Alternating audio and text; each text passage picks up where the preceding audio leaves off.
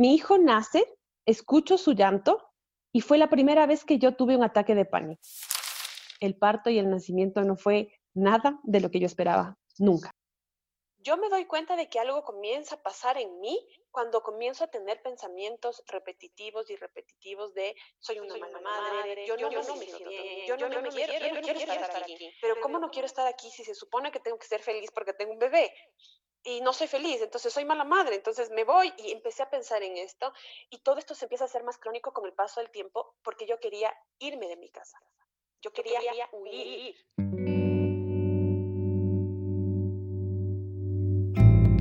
¿Qué tal de amores? ¿Qué tal de migraciones hacia otras formas de querer? Mis pasiones. Conservo las canciones que me hacen siempre ver cómo es. Voy dejándome llevar por los impulsos del amor. Voy dejándome encontrar en las historias y puede ser que mis amores no sean lo que el mundo espera cuando grito fuerte que me quiero. Hola, hola, yo soy Nicole y les doy la bienvenida a este nuevo episodio de ¿Qué tal de amores? en el que vamos a hablar de la depresión postparto desde la vivencia de mi invitada de hoy, Cristina Puente, quien luego de un embarazo muy bueno y muy saludable tuvo que enfrentarse con una depresión que le trajo muchísimas consecuencias tanto a su salud como a su vida. A partir de esta experiencia y con una gran capacidad de resiliencia, Cris se convirtió en dula o acompañante de embarazo y maternidad y comparte hoy con nosotros toda su experiencia para construir vínculos de amor con su hijo y para acompañar a muchas mujeres y hombres, mamás y papás, en el proceso de hacerlo. Les dejo más información sobre este episodio y sobre todo lo que hablamos en la web www.quetaldamores.com y les invito a que se queden escuchando este episodio hasta el final.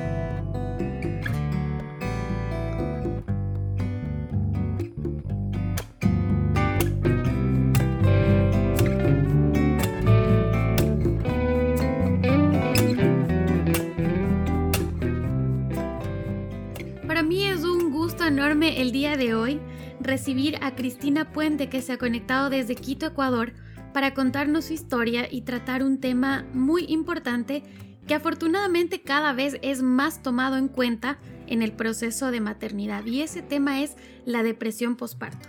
Gracias Cris, bienvenida, un gusto enorme tenerte en ¿Qué tal de Amores? Hola, ¿cómo estás? Muchísimas gracias, estoy súper contenta de estar aquí.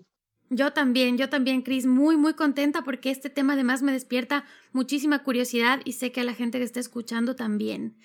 Y mm, cuando hablábamos previamente, Cris, tú me contaste que te convertiste en mamá a los 24 años y tuviste un embarazo muy lindo, pero las cosas empezaron a cambiar desde el momento de la cesárea. Entonces, quisiera que nos cuentes un poquito tu historia. ¿Qué pasó en el momento en el que tu bebé nació? A ver, yo tuve un embarazo hermoso, realmente súper lindo. Estaba preparada para dar un parto normal, parto natural, pero de un momento a otro líquido amniótico desapareció, nadie sabía muy bien qué pasaba con mi hijo, entonces entré a una cesárea. Para esto, toda mi vida era normal, común y corriente. Yo tenía mi carrera, mi trabajo, feliz de estar con mi hijo, estaba casada, una maravilla. Entré para dar a luz, tuve una cesárea y siempre estaba como muy pendiente de este primer momento en el que voy a escuchar el llanto de mi bebé y tú ves en la televisión que escuchas el llanto y sientes y lloras y te encuentras. Y bueno, eh, mi hijo nace, escucho su llanto y fue la primera vez que yo tuve un ataque de pánico. Nunca había sentido algo así, no sabía que estaba viviendo. Lo único que sentí fue que tenía ganas de salir corriendo. Estaba consciente de que estaba abierta. Eh, y yo, si no era porque estaba amarrada, me hubiera levantado y hubiera salido corriendo, literalmente. Fue una desesperación, una angustia. en ese momento me acercaron a mi bebé, me lo pusieron como para que le dé un beso, le di, un beso y se lo llevaron porque tuvo un problema de, pulmones. Y fue para mí súper angustiante las, las horas siguientes. Muy, muy, muy, muy angustiante. Intentaba respirar, había hecho yoga y meditación en mi vida antes de esto entonces dije, hay que respirar y, concéntrate y visualiza en la playa, lo que sea, intentando soportar la desesperación que sentí en ese momento. Entonces, el parto y el nacimiento no fue nada de lo que yo esperaba, nunca. Nunca me hubiera imaginado que esto iba a pasar. Ese momento tú estabas en el parto sola, estabas con tu pareja. ¿Cómo, cómo viviste ese, ese, ese ratito de, de decir, aquí se supone que tengo que estar llorando de la emoción y lo que quiero es, llorar del susto. Verás, en ese momento fue, em, los, yo no tenía ni idea de cómo debería haber sido un parto ni una cesárea. Eh, mi médico es una maravilla y lo quiero mucho, pero también es algo muy rutinario para ellos. Entonces estaban el médico, el anestesista, la enfermera, eh, mi pareja y yo. Y el momento en el que yo entré en esta desesperación, nadie se dio cuenta de lo que me estaba pasando, ¿no? Entiendo también que mi bebé tenía un problema de pulmón y salió el pediatra con mi bebé y mi pareja y se fueron a, ver a mi hijo y eh, se quedaron eh, cosiéndome y volviendo eh, a, ponerme todo en su lugar, pero yo en ese momento estaba ausente. Yo lo único que hacía era respirar y, y en ese momento me sentí inmensamente sola. Nunca en la vida había sentido esa soledad porque ya no tenía mi bebé adentro, ya no tenía mi pareja al lado mío, estaba en el momento de mayor vulnerabilidad de mi vida y estaba sola. Había mucha gente en esta sala, pero yo estaba sola. Esta sensación de este primer momento se alargó y se convirtió en realidad en una depresión. ¿Qué pasó después? Terminas este, este shock inmediato del nacimiento, te vas, no sé, a la habitación y luego tienes que enfrentarte también a la casa, que ese es otro momento de irme sola con mi bebé a la casa. ¿Qué pasó en los siguientes días? Porque tal vez tuviste un susto enorme, pero en el fondo dijiste, tal vez se me va a pasar. ¿Sabes que el cuerpo es tan sabio que nosotros como seres humanos tenemos esta posibilidad de reacción o adaptación. Entonces yo tengo este shock súper fuerte, paso en recuperación casi tres horas en una sala sola y llora y llora y llora y llora y me decía la enfermera, ya tranquila, ya tranquila, ya, ya le va a ver a su bebé, ya tranquila. Y yo me repongo, pero tal es el punto que me repongo que yo llego a la habitación a maquillarme. Me peino, me maquillo y listo, no ha pasado nada. Y cuando llega seis horas después lo veo y es como, ah, está todo bien, qué lindo bebé. Ya, lo dejé en su cuarto. Parece un estado de shock, ¿no? Parece que entraste en un estado de shock. Es un estado de shock, pero estaba tan bien que nadie se dio cuenta. Entonces llega mi bebé, lo veo ya, pasó, lo dejé en la, en la, en la cuna y pasó el tiempo, es más, viene eh, varias horas después una enfermera y me dice, me lo voy a llevar, ya le dio de comer, pudo darle de lactar y yo le digo, no, no, no le he dado de lactar.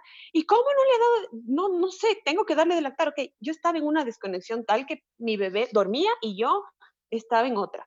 Y ese fue un poco eh, la característica del resto de los días. Completamente desconectada, mi bebé dormía muchísimo, no se despertaba, casi no lloraba, yo le daba de lactar como yo me puse el objetivo, voy a dar de lactar, entonces le daba de lactar. Yo me doy cuenta de que algo comienza a pasar en mí cuando comienzo a tener pensamientos repetitivos y repetitivos de soy una mala madre, yo no me siento bien, yo no me quiero, yo no quiero estar aquí, pero ¿cómo no quiero estar aquí si se supone que tengo que ser feliz porque tengo un bebé?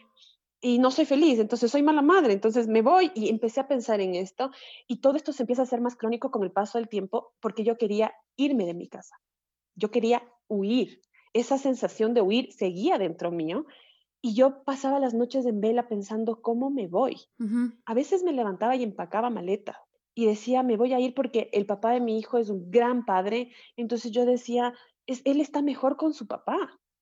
Yo no soy una buena madre, entonces me voy me hundía en mis pensamientos continuamente y continuamente y estaba yo sola en ese mundo en mi cabeza. No lo hablé, nunca dije esto me pasa porque se supone que las mamás no sentimos claro, eso. compartiste con alguien esta sensación, le contaste a una amiga, a tu mamá, no, a alguien. Nunca y jamás en la vida había tenido problema de depresión, ansiedad, nunca, nunca. Yo tenía una vida perfecta, un trabajo perfecto, el trabajo que siempre soñé, la carrera que siempre soñé, el matrimonio que siempre soñé y el hijo perfecto porque mi hijo no se despertaba nunca, mi hijo no lloraba, mi hijo era una cosa de otro mundo. Y yo decía, yo tengo el problema, porque si mi vida es perfecta y yo no me siento bien, yo tengo el problema. Entonces yo no lo hablaba. Y cuando mi matrimonio comienza a tener problemas, porque yo estaba aislada del mundo, ahí yo voy al psicólogo por mi matrimonio.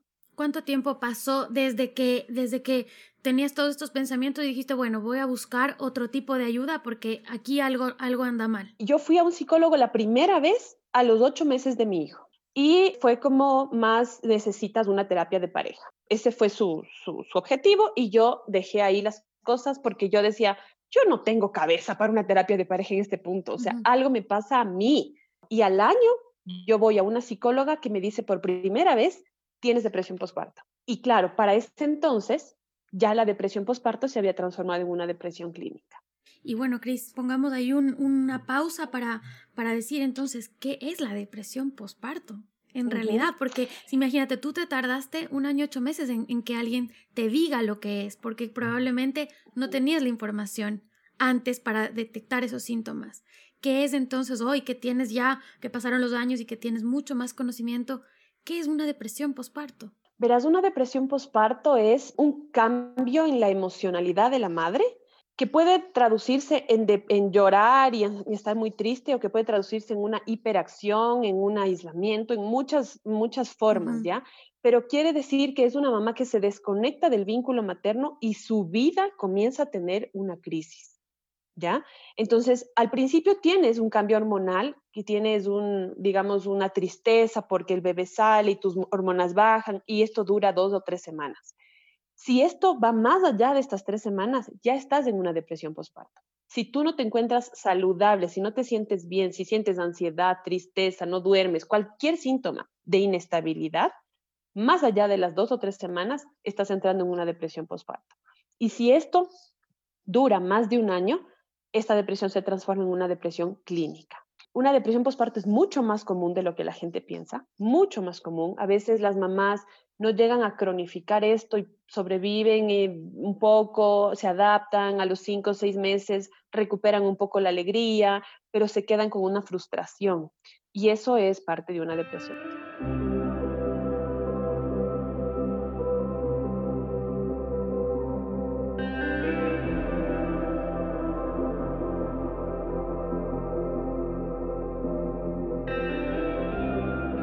Verás, esta, esta imagen que nosotros vemos en televisión cuando la mamá le ve al bebé y el bebé le ve a la mamá y nace el amor para siempre es falsa. Hay muchas mujeres que en la emoción del parto lo ven y nace un vínculo. Eso sería lo ideal y lo normal. Pero no es así. La vida de todas las mujeres es diferente. El cuerpo de todas las mujeres es diferente. Entonces, em, la realidad y la historia de todas las mujeres es diferente. Y ese momento del parto surgen muchas emociones y muchas eh, memorias corporales que la mujer pueda tener de cualquier cosa, de problemas en su infancia, con su pareja, con ella misma, cualquier cosa. Entonces eso puede interferir en el vínculo que tienes con el bebé. Entonces no es cierto que tú te vas a ver con el bebé y tienes que sentir amor. No, no es así. El amor puede ser que en ese momento haya una conexión porque esto es una cuestión hormonal, pero también puede ser que no y una mujer debe saber que no necesita enamorarse de su bebé el primer momento. Necesita estar tranquila y empezar a construir ese amor. Ese vínculo se construye con el día, con, el, con olerle, con verle, con la lactancia. Y eso yo hubiera necesitado que me lo digan. ¿Y cómo manejar la culpa, Cris? Porque yo creo que lo que pasa ahí es que dices, ¿cómo es posible que yo no sienta esto por mi bebé? O sea, en un parto hay tres, tres momentos. Nace el bebé, nace la placenta y nace la culpa. Porque la mamá carga con la culpa de todo. ¿Por qué? Porque socialmente nos han dicho, una mamá es así, así, así, así, así. Somos seres humanos, somos personas. No es que yo dejé de ser persona cuando mi hijo nació. No es que yo dejé de cansarme, de tener hambre, de tener sueños, de tener ideas, de tener miedo. Entonces, el momento en el que una mamá da luz, espera que haya esta iluminación que te convierta en sublime, sagrada y que ya no sientas hambre, no sientas sueño, no sientas cansancio. Y entonces cualquier cosa, cualquier emoción que tiene una madre se transforma en culpa. Si yo tengo sueño y no me quiero levantar, digo, una mamá no hace eso, una mamá está ahí con su hijo, entonces tengo culpa. Se supone que tengo que verle y amarle, pero no, no siento ese amor infinito, entonces soy mala madre. Y quiero darle de comer, pero me duele la espalda por darle de lactar 10 horas al día, entonces soy mala madre. Y la culpa está ahí todo el tiempo. Entonces, la forma, la única forma de lidiar con esa culpa es reconocernos como personas, como seres humanos que tenemos miedo, necesidad, que no conocemos. La maternidad es una cosa de locos. Es una, es una aventura de otro mundo, nueva, a nadie nos dio un, manual para hacerlo.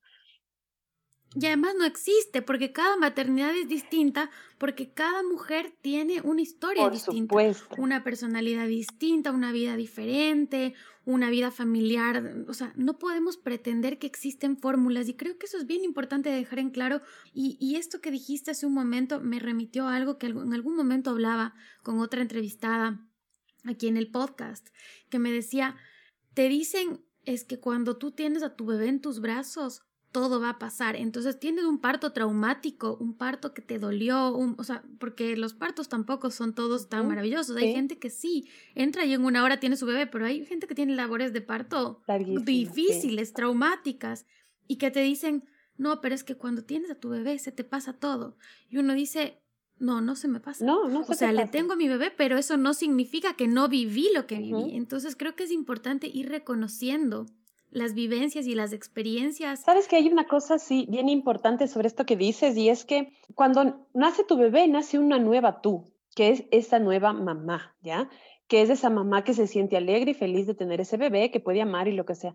Pero hay cosas que no se me pasan a mí como mujer esa versión de mujer todavía está, puede estar traumada, dolida, y entonces la mujer y la mamá está tan abrumada al principio por ser madre que se olvida de ese otro pedacito que todavía debe curar, que es ese, esa mamá que se sintió sola, que se sintió, esa mujer que se sintió sola, que, que se sintió abandonada, que se sintió violentada en el parto o que fue embarazo no deseado o tantas cosas, ¿ya?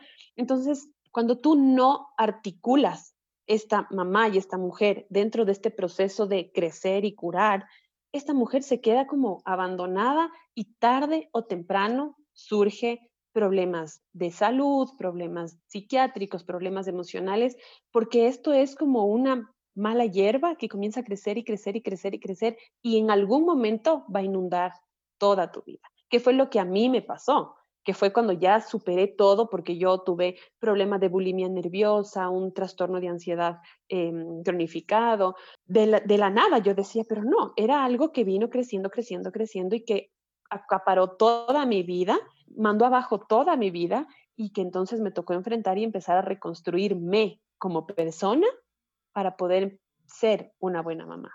¿Cómo fue tu proceso de recuperación justo, Cris? Porque nos quedamos en la, en la parte en la que sí, al año ocho meses te dicen tienes depresión postparto. ¿Qué haces después de eso? ¿Qué acciones tomas? Y cómo, primero, cómo asumes que en efecto es una depresión postparto y luego qué acciones tomas porque me imagino que alrededor tuyo se vieron afectadas, como tú dices, otras relaciones de pareja, de familia con tu niño, ¿Cómo manejaste todo esto y, cómo fuiste recuperando estos espacios con el tiempo? Verás, yo entro en, terapia y seguí en terapia muchísimos años, terapia, una terapia muy fuerte para ansiedad, con grupo, asistente, asistía a grupo de, de personas con ansiedad. Fueron casi cuatro años muy intensos de terapia para poder dejar de vomitar primero, porque llegó un punto en el que yo eh, no podía llorar y la única forma que sentía para, el único método que, que encontré para sentir tranquilidad fue vomitar. No era un tema de peso, yo en ese tiempo ya era muy flaquita porque vivía una angustia, pero necesitaba vomitar y fue una de las cosas primeras que combatí, que fue un día a la vez, cual alcohólico, hoy no vomito, ya voy dos días sin vomitar, ya voy tres días sin vomitar, porque la angustia de ser mala madre era tal que yo necesitaba vomitar para sentir un poco de desahogo. Luego empezar a controlar poco a poco mis pensamientos de ser una mala madre, porque a mí en, terapia me repetían muy, muchas veces cuál es la buena madre, cuál es el perfil, dónde está el perfil. Y claro, me enfrentaban y decían, no, no sé cuál es el perfil, pero es cualquiera que sea diferente a mí. Entonces, empezar a bajar un poco a la, a la realidad de esos pensamientos. Y fueron terapias durísimas, eh, de muchos años, y de también permitirme sentir lo que sienta por mi bebé. Sentir ese miedo que sentía al acercarme, esa imposibilidad de, de ser feliz con él, pero de darle espacio a este, a este tiempo. Entonces, poco a poco con, con, yoga, con meditación, con terapia psicológica, con el grupo, con alimentación balanceada, con ejercicio, todo. Hice todo lo que pude para tener una vida más placentera. Mi matrimonio se acabó a los dos años de mi hijo. Eh, definitivamente era muy difícil continuar con algo. Él no, no podía entenderme porque ni yo podía entenderme. Y em, yo le agradezco muchísimo porque él estuvo muy pendiente de mi hijo en los momentos en los que yo no pude estar. Y mi matrimonio se acabó y entonces fue como, ok, tú estás sola, ahora necesitas curarte. Y entonces empecé. Eh, yo no me he separado de la terapia porque es como un momento de desahogo, de poner en orden las ideas, pero ya no es tan urgente como antes. Y te digo, fueron cuatro años que a mí me permitieron empezar a perdonarme, aceptarme y construir un vínculo con mi hijo. ¿Cómo fue ese proceso? Porque en este tiempo de, de terapia también, ¿cómo, ¿cómo era tu relación con el niño, con tu bebé? ¿Quién estaba? No sé, capaz del papá se hizo un poco más cargo del bebé o cómo fue que manejaste esto y sobre todo, cómo empezaste a reconstruir o a construir tu vínculo con él. Fíjate que em, los niños entienden tanto el lenguaje no verbal que mi hijo era un bebé que no se despertaba al punto que le hicieron exámenes neurológicos porque pensaron que tenía algún problema neurológico porque no abría los ojos. Y yo ahora entiendo que lo que él estaba haciendo era resguardando su seguridad y mi seguridad, porque él sabía que mamá no se podía hacer cargo de él. Él comía dormido, él comía todo, pero a su ritmo dormido. Para mí, obviamente, esto no me, no me obligaba a cogerle ni a, ni a nada, porque no se despertaba, así que yo no tenía que estarle cogiendo en brazos ni nada. Yo le daba de lactar y su papá le cambiaba el pañal, le bañaba, le eh, sacaba los gases, él hacía todo. Yo le daba de lactar, y era lo máximo que podía hacer con mi integridad y en la situación en la que estaba. Eh, con el paso del tiempo el papá asumió más estos roles, yo le daba de lactar y yo, por ejemplo, preparaba la ropita para que él le cambiara. Yo preparaba el baño para que él le bañara, porque a mí estar cerca de mi hijo me causaba una angustia súper fuerte. Cuando me dejaban sola con el bebé, yo sentía desesperación de si, si se despierta, ¿qué hago? Y si llora, ¿qué hago? Y, es que yo no sé nada, yo soy mala, yo no puedo. Entonces, eso fue muy difícil. Eh, cuando ya empezó a jugar, yo, no, yo decía, ¿cómo juego? ¿Qué hago? ¿Qué? Conmigo no se ríe. Y él obviamente sentía mi angustia y se angustiaba él también. Entonces era un círculo vicioso de terror. Eh, ah, ya con el, con el tiempo eh, me decían, acércate con algo que a ti te divierta. Entonces, a mí me gusta mucho cocinar. Así que le decía, vamos a cocinar, vamos a hacer masa para empanadas. Entonces yo le ponía en un bowl todos los, eh, ingredientes y él la amasaba. Pero a él no le gustaban las texturas y se ponía a llorar y yo decía, no, ni eso, auxilio, ¿qué hago? Entonces empecé como a llevarle a mi mundo. Me gustaba leer, entonces yo le leía y ahí yo me sentía segura, me sentía bien. Entonces empecé a construir el vínculo con estos espacios que para mí eran conocidos. Y además paso a paso, ¿no? Sí, poquito a poquito. O sea, para mí era una, un lujo. Yo me acostaba todos los días diciendo, hoy logré acercarme una vez y me sentí bien. Y para mí eso era un logro cada día. Y a veces me acostaba diciendo, hoy no pude.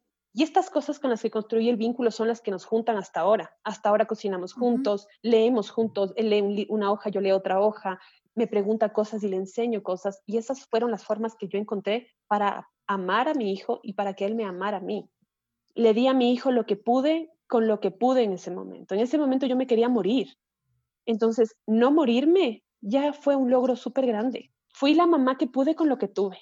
Y mi hijo ahora es maravilloso. Es que además crecer con tantos mandatos es muy difícil porque están tan incorporados en nosotros que no nos damos cuenta. Empezando por, ¿quiero o no quiero ser mamá? Esa es una primera decisión.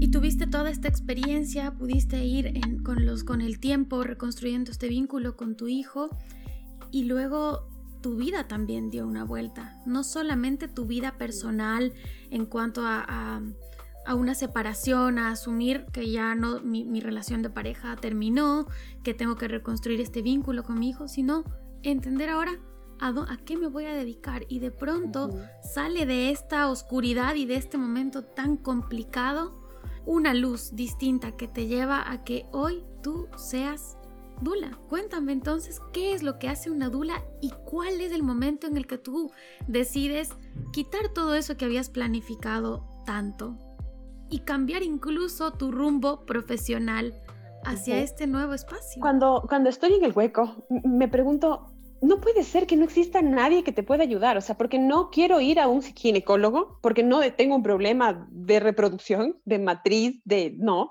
necesito a alguien que me apoye. Ya, estoy en un proceso psicológico, sí, pero necesito a alguien que me apoye. No hay, o sea, ¿quién? Porque claro, tu familia viene de la misma crianza que tú. Tu familia, dice, mi familia se sorprendió mucho cuando supo que yo tenía un problema de depresión. Me dijeron, pero ¿qué es de eso? ¿Cómo tú? Y nadie me entendía. Entonces empiezo a buscar qué hay y empiezo a ver testimonios de mujeres afuera. No había mucho aquí que decían que sí, que les acompañó una dula. Yo decía, ¿qué es esto? En ese momento me llega una, una idea, una, mm, una noticia de una persona muy cercana a mí que me dice que eh, una, su cuñada se suicidó por una depresión postparto.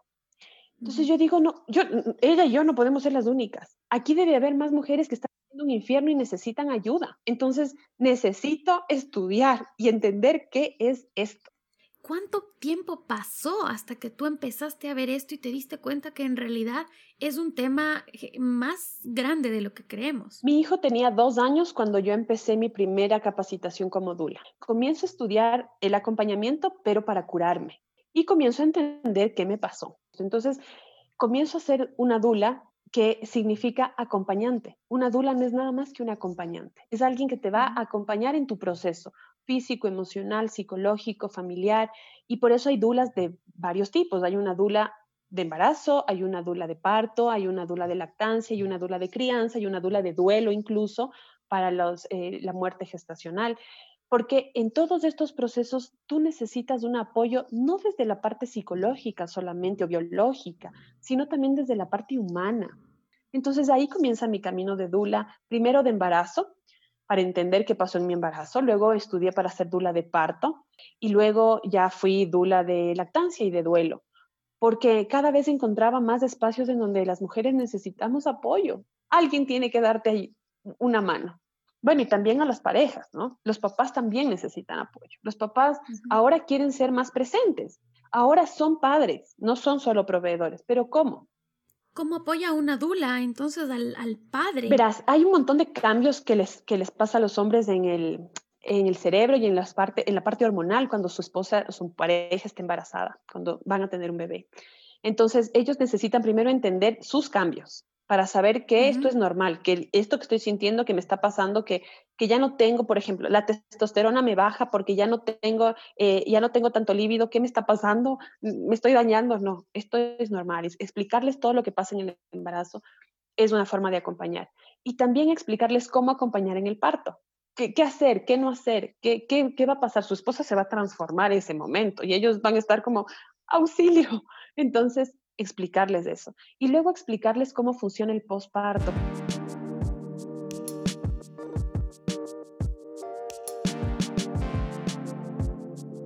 El vínculo paterno funciona por relación, es decir, yo al bebé le veo, me sonríe y en mí genera eh, eh, oxitocina y endorfina y dopamina y eso me genera amor. Esto es por relación, sí. Y en este camino, Cris, ¿Cuáles son esas pequeñas señales que a mí como mujer me pueden despertar una alerta para decir, tal vez debo consultar con un profesional porque estoy sintiendo una depresión postparto? Eso por un lado. Y por otro lado, ¿Cuáles son esas señales que yo como acompañante de esa mujer que está pasando por este proceso puedo darme cuenta que algo no está bien y cómo le puedo apoyar? Porque uno no puede tampoco ponerse en el lugar de decir, tienes que hacer esto, te llevo al psicólogo, te contrato eh, un, psiquiatra, no. Entonces, ¿cómo acompañar cuando no existe una aceptación de depresión posparto?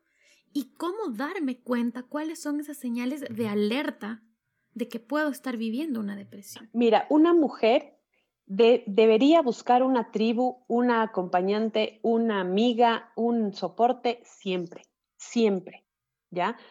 Em, no solamente cuando se sienta mal, siempre, pero si ya siente, si no puede dormir, por encima de que obviamente el bebé te, exige varios, varios horarios, pero si no puedes concebir el sueño, si yo no me siento bien, así de simple, no me siento bien, hay algo que no me deja disfrutar este momento. A veces ni siquiera podemos llegar a ver qué pensamiento es o qué sensación. Es una cosa que no me deja estar tranquila. No necesitas estar muriendo para ir al psicólogo.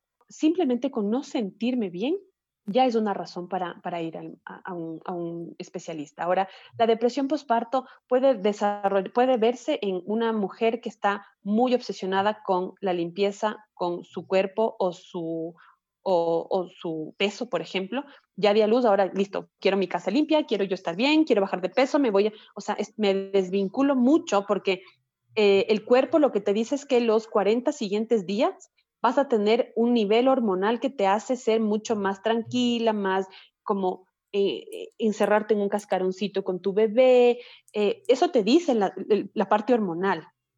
Pero si tú estás muy desconectada con esto, puede ser que estés teniendo algún tipo de depresión que no se nota porque no estás llorando, pero estás siendo muy eficiente. Estás acallando también las cosas, estás tratando de maquillar un poco y no enfrentar la emoción. Que y muchas veces es inconsciente. Ahora la familia, ¿qué puede ver? Si yo veo que ella está triste en el día, si, si yo veo que ella no se acerca al bebé, no, no quiere acercarse al bebé, o tiene o se puso un régimen de, alimentación muy estricto o al contrario está comiendo demasiado todo el tiempo y tiene atracones, eso quiere decir que hay un malestar ahí que debemos atenderlo. Si esto es un mes, si ya ha pasado tres semanas de dar a luz, quiere decir que estamos teniendo ya algún tema psicológico importante. ¿Qué hacer? Hablar, hablar con esta persona, no llevarle al médico y decir, tienes que estar aquí, no, conversar. Primero decir, date un tiempo para salir al parque, date un tiempo para caminar, yo me quedo con el bebé. Métete al baño y bañate dos horas, yo me quedo con el bebé. Empezar a darle a esta madre espacios donde, donde ella pueda entender lo que le está pasando. Y luego decir, eh, ¿qué pasa? Yo te siento que te pasa algo, quieres hablar y dejarle hablar, empatizar mucho, no juzgar. Y de ahí decir, ¿te parece si buscamos a alguien que te acompañe, alguien, tal vez para las dudas, de la crianza, es más fácil ir de una a un acompañante que te dice, que te acompaña, que te ayuda, que te ayuda con la lactancia y todo, y después esta, esta persona, esta misma dula puede decir, esto está superando lo que yo puedo hacer, tal vez necesites visitar a un psicólogo, ¿por qué no vas? ¿Por qué no vas a una consulta un día? Y esta mamá ya llega al psicólogo ya un poco más reconfortada, esa era una, una, cosa que quería hablar contigo y te iba a preguntar justamente hasta dónde llega la dula y hasta y, y cuándo tienen que interferir o empezar a tomar otro tipo de terapias como una terapia psicológica, una terapia psiquiátrica, que bueno, desde mi punto de vista personal, eh, yo creo que el acompañamiento psicológico es bueno todo el tiempo, independientemente de una crisis que estés pasando o no, pero entendamos que no todo el mundo lo tiene, no todo el mundo lo asume, no todo el mundo está preparado pero es muy importante que quede claro eso, que no son cosas excluyentes. Es decir, el acompañamiento que hace una dula no es en reemplazo de una terapia psicológica, ni al revés. Son cosas complementarias. Son cosas complementarias. Hay cosas, hay momentos, hay, hay intranquilidades o emociones que a veces con el acompañamiento se solucionan, digamos, ¿no? Eh, y ya con eso no necesitas visitar a un psicólogo. Hay dulas que son además psicólogas, hay dulas que son además médicos. Entonces, eh, ahí hay, un, hay dulas que te pueden, además de acompañar, empezar un proceso psicológico. Pero el momento en el que ya supera el hecho de tu relación de mamá con bebé. O sea, yo ya te, te, acompaño en tu relación de mamá con bebé, te acompaño en tu situación de mujer, pero yo veo que realmente empoderarte y recuperarte no está siendo suficiente. En ese momento la dula tiene la obligación de decir, necesitas ayuda psicológica y eh, mucho más si es que empieza a peligrar su vida o la del bebé por esta, este, este, esta problema, esta situación, entonces hay que decirle necesitas una ayuda psiquiátrica y remitir para, para que esa persona vaya para allá. Ahora, Cris, ¿cómo saber que una dula es para mí? ¿Cómo, ¿Cómo elegir a la dula adecuada que me acompañe en mi proceso? Afortunadamente hay un millón de, de, formas de ser dula. Entonces tenemos dulas que son muy clínicas, que son muy apegadas a la parte médica. Y cuando tenemos mamás que confían mucho en el sistema médico y que quieren un parto clínico, institucionalizado, con el médico, el, el, el anestesista, todo, entonces estas personas deben buscar una dula que esté vinculada con el sistema médico. Tenemos eh, mamás que son mucho más espirituales, que quieren hacer rituales, que quieren, por ejemplo, tener un ritual con la placenta. Hay dulas que hacen este tipo de cosas. Entonces, primero debo preguntarme yo, ¿qué quiero yo para mí y cómo quiero que mi bebé llegue al mundo? Porque el nacimiento marca lo que ese bebé va a hacer para, para después. No hay dulas buenas ni malas Simplemente hay dulas con diferentes direccionamientos. Cris, me quedé pensando en este tema del, desde el inicio de la entrevista, me quedé pensando en el tema del sistema de salud. ¿Cómo es este, cómo se empieza a generar este vínculo entre la dula que da este apoyo emocional y la parte médica que está preocupada por tu bienestar físico, fisiológico, biológico? Muy pocos hospitales en este país tienen el servicio de dulas como parte del hospital. En Ecuador, ¿no? Estamos en Ecuador, de Ecuador. Sí, en Ecuador, es verdad. Entonces, eh, las, las mamás contratan a sus dulas aparte, fuera del hospital, y tienen que hablar con sus médicos y decir, yo voy a entrar a dar a luz con mi pareja y con mi dula. Y eso nos, nos ampara la ley, que nos permite ser acompañadas con quienes nosotros queramos. Y es muy difícil porque ellos son como, ah, tú eres la de los masajes, sigue nomás, ahí quédate con ella un rato. Luego ya llegamos los doctores a hacer las cosas que sabemos que son importantes, ¿no? no hay todavía esa aceptación. Claro, creo que es importante entender que no es lo uno o lo otro. O sea, es lo uno y lo otro. Como mundo nos hace falta entender que todos tenemos como eh, una parte que colaborar a este proceso, que es un proceso integral. O sea, lo que hace el médico no es lo que va a hacer el psicólogo, lo que hace el psicólogo no es lo que va a hacer la dula en cierto momento. Entonces, son como elementos que nos pueden ayudar, que nos van a ayudar para que sea un proceso integral, saludable, lo mejor claro, posible. Claro, es que tenemos que concebir, tenemos que concebir al ser humano de estos, de estos dos lados. O sea, yo soy una persona que tiene un cuerpo, pero también tiene emociones. Entonces, si yo espero que una mamá entre eh, en bata en un hospital sola, porque en el hospital público a veces no les dejan pasar a, a los acompañantes, entonces estoy sola, estoy en bata, estoy con un montón de gente desconocida, en un lugar donde me hacen tacto y me abren las piernas al frente de todo el mundo y luego me dicen, ok, ya, respire pronto, apure, apure, pero puje rápido, pero no grite, pero bueno. Y luego espero que puje el parto sea normal y médicamente espero además que sonría, le ame al bebé, le dé de lactar y todo funcione bien y yo me vaya feliz a mi casa, eso no va a pasar. Porque necesito que haya un médico, si yo quiero un parto hospitalario, que haya un médico que me controle todo lo que usted quiera, pero también haya alguien que me apoye en la parte emocional, que me dé ánimos cuando ya siento que no puedo, que me ayude a concentrarme cuando ya siento que mi cuerpo no me da más, que me, que me guíe cuando ya eh, mi bebé nace y no sé dar de lactar, porque nunca he dado de lactar, que, que, me diga, ok, ponle en el pecho, así debe ser, así, ¿cómo te sientes? ¿Estás cómoda? Tranquila. Es un proceso y, y yo estoy convencida, Cris, que cada vez se le está dando más importancia a esto, porque además también es un tema que si no lo tratamos bien desde el inicio, puede traer otro tipo de consecuencias más graves de salud mental. Cuando estamos hablando ya de una depresión clínica, esa depresión clínica no tratada puede avanzar a muchas otras situaciones más complejas aún. Entonces el tema de salud mental también creo que es importante poner sobre la mesa y creo que eh, estamos entrando en una era en la que sí se le está dando esa importancia. Sí, pero sabes que todavía es un lujo, todavía es un lujo. O sea, eh, yo trabajo mucho, yo trabajo mucho con mujeres en situación de vulnerabilidad, eh, con gente que no tiene los recursos para pagar mis servicios y yo les digo, no importa, trabajo con trueque. ¿Por qué? Porque en estos estratos bajos es donde, donde más se necesita una mujer empoderada, una mujer curada emocionalmente para que contenga a un bebé que nazca y crezca de una forma diferente. Pero estas personas no tienen esta posibilidad. Entonces, yo trabajo con mujeres que a veces llegan a las 39 semanas sin haber ido al médico una sola vez porque no tienen dinero para hacerlo, o trabajan o no pueden salir de sus casas porque sus esposos no les dejan. Son diferentes cosas. Entonces, mi enfoque siempre está hacia estas mujeres. Cris, me encanta que pongas ese tema sobre la mesa porque muchas veces solamente estamos acostumbradas a ver nuestra realidad y no nos damos cuenta que existe no solamente distintas formas de ser mamá, sino distintas circunstancias externas que pueden agravar la situación. Entonces, sí, hay que tomar en cuenta esto porque el bienestar no puede ser exclusivo solamente de quien tiene posibilidades económicas de pagar un proceso que te ayude. El hospital público no te da este servicio de acompañamiento. Entonces, ¿qué tienes? ¿Qué, qué opción tienes? No tienes ninguna opción y tienes un embarazo que fue no deseado. Tengo muchísimas madres adolescentes, acompaño a muchas mamás adolescentes. Muchas veces no tienen idea ni siquiera de cómo se quedaron embarazadas.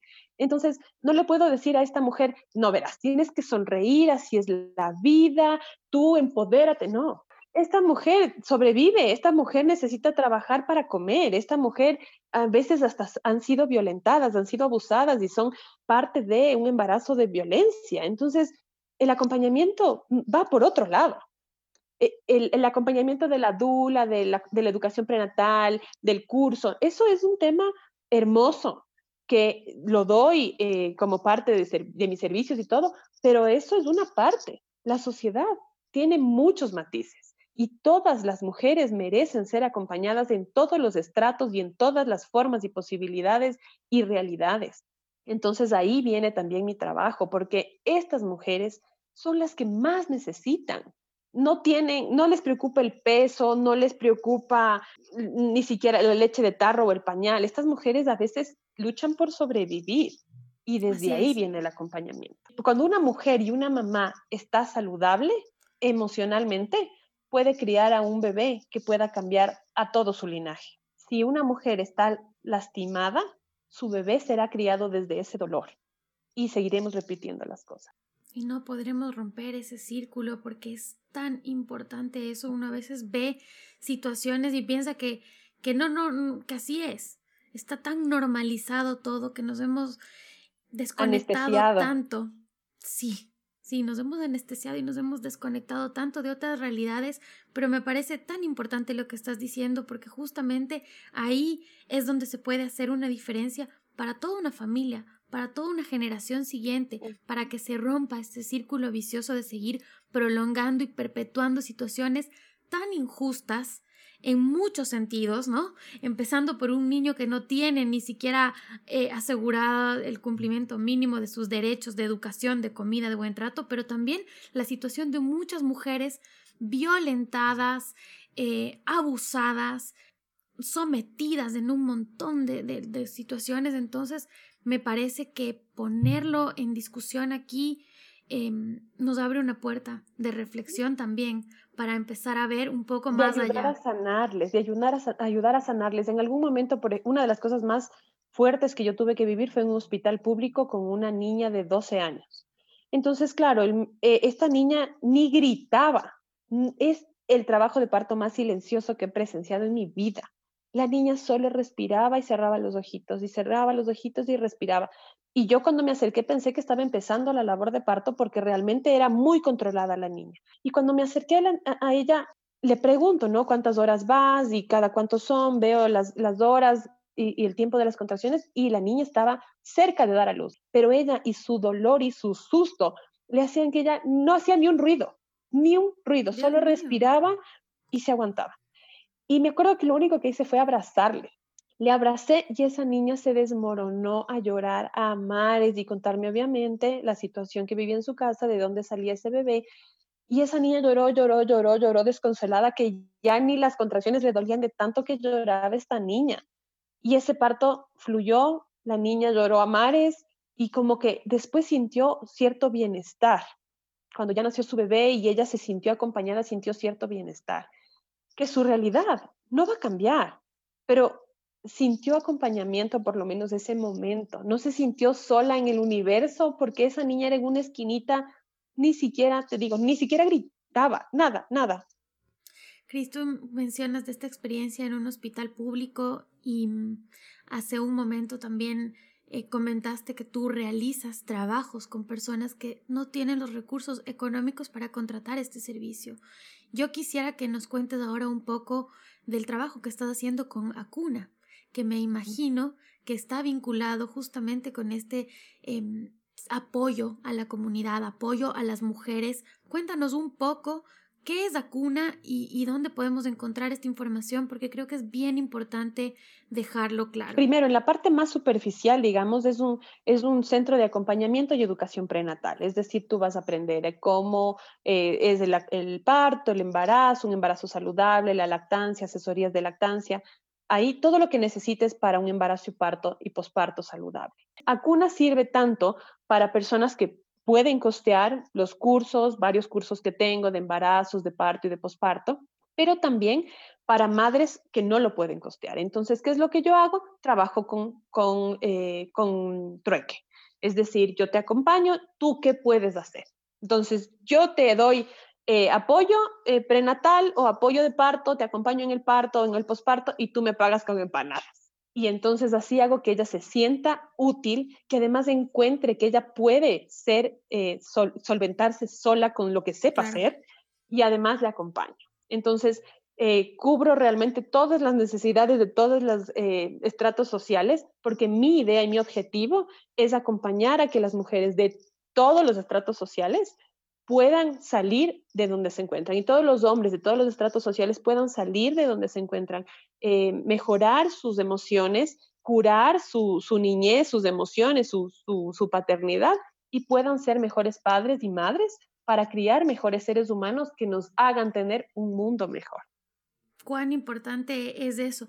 Cris, antes de terminar, quiero volver a la parte personal. Luego de toda esta vivencia, luego de todos estos años, porque tu, tu niño tiene hoy 12 años, me decías, entonces tú tienes 10 años ya formándote, estudiando y preparándote para ser dula, pero luego de todo este proceso, ¿cómo tú podrías definir a la maternidad y al amor madre e hijo o hija? La maternidad es una aventura y es una aventura que la vives con herramientas que vas adquiriendo en el camino. Es como un juego de video. Tú empiezas y vas subiendo niveles, vas adquiriendo eh, herramientas y la idea es que encuentres cómo disfrutarla. Muy por encima de cuál fue el inicio, que encuentres cómo disfrutarla. Y el amor madre e hijo, yo creo que es el amor más puro. Tú decides amar ese bebé a tu forma, es un amor mágico porque lo deciden los dos. El bebé decide amarte porque tú eres su madre, porque están todos los días ahí, porque en la cotidianidad tú empiezas a enseñarle, estás presente, le das claves para la vida. Y entonces también la madre decide amarlo porque eh, lo cuida o porque le enseña o porque empieza a verse reflejada en él. Entonces, esto es día a día. La cosa se va construyendo día a día. Hay implicaciones emocionales y hormonales, pero el amor de, de madre e hijo e hija se construye cada día con pequeñitas cosas, con una sonrisa, con un besito, con una carta, con una nota, con un dibujito, poco a poco, pero al ritmo de cada una. Cris, ha sido una conversación realmente linda, he aprendido muchísimo. Creo que además esta información no es solamente para las mamás. Yo, por ejemplo, no soy mamá y me parece tan importante conocer todo esto porque estás hablando de, la, de los seres humanos, de las personas que llegan a este mundo, que pueden ser tus sobrinos, tus sobrinas, los hijos de tus amigas, los niños, los vecinos, eh, los compañeritos de la escuela de, de tu sobrino. son personas, son esos niños que vienen a, formar, a tomar las riendas de este mundo, ¿no? Y justamente en esa formación es donde, donde está eh, la importancia de hacerlo desde el corazón, desde, desde el Pero sabes también en dónde está la, la necesidad de esto, aunque no seas madre, es para que tengas empatía con otros padres y madres. Entonces también es importante como personas, aunque no vayamos a tener hijos, respetar el espacio que está viviendo esa mamá y ese papá. Aprender a amar tiene que ver con, con la forma en la que yo soy, vivo, me comporto y es diferente a, a otra persona. Entonces, eh, acepten el amor como vengan. El amor tiene mil formas. Disfruten todas esas formas. Vivirlo, exactamente, sí. No sabes cuánto he disfrutado de, de esta conversación contigo, Cris. Espero que en algún momento podamos conocernos en persona. Sí, que así sea. Yo he estado súper contenta. Es lindo mirar para atrás a mí personalmente. Eh, es, ha sido súper lindo ver este camino y también poder conversar con mamás que puedan estar sintiendo algo parecido, que tengan dudas y ayudarles a, aceptarse, a encontrar ese camino. Te agradezco muchísimo, Cris. Bueno, ha sido realmente un placer, un aprendizaje también. He abierto un montón de, de, cosas en mi cabeza en relación a esto y les invito, les invito a las personas que nos están escuchando a que compartan esto con las personas que creen que pueden necesitar este, este mensaje ahora. En la web están todos los datos de Acuna, de Cris, que puede ser quizás la persona adecuada para darles ese acompañamiento. Y bueno, les agradezco mucho por haberse quedado escuchando este episodio hasta el final. Cris, te mando un abrazo y un beso. Un abrazo, muchísimas gracias, un abrazo y un beso a todos y a todas los que nos escuchan.